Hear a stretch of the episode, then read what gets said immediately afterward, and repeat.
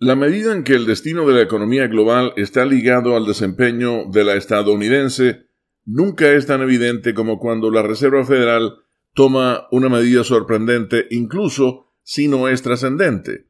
Esa sorpresa llegó esta semana cuando el Comité Federal de Mercados Abiertos del Banco Central sugirió que probablemente aumentaría las tasas de interés en un 0.5%, aparentemente el menor en aproximadamente dos años. Rob Garver, de La Voz de América, informa que las acciones cayeron en Tokio y Londres en las horas posteriores al anuncio de la Fed, no debido a la perspectiva de un pequeño aumento en las tasas de interés dos años en el futuro. Más bien, se debió a lo que se percibía como la razón que impulsó la medida, es decir, intensas preocupaciones sobre el aumento de la inflación y de que la Fed no esté haciendo lo suficiente para evitar que la inflación se acelere hasta un punto en que sea necesaria una acción drástica.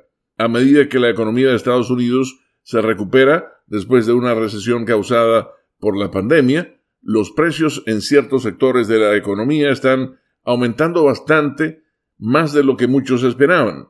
Los precios de los automóviles, la gasolina, los alimentos y de las viviendas han aumentado. Esto resultó evidente el miércoles cuando el comité anunció que la expectativa promedio entre sus miembros era que la inflación anual será de 3.4% a fin de año, un punto porcentual completo más alto de lo que había pronosticado en abril pasado. Lo que todo esto significa se reduce a la pregunta de quién tiene la razón, los legisladores de la Fed o los halcones de la inflación como Larry Summers, exsecretario del Tesoro de la administración Clinton, quien teme que las políticas de estímulo del gobierno de Joe Biden provoquen un preocupante aumento de la inflación.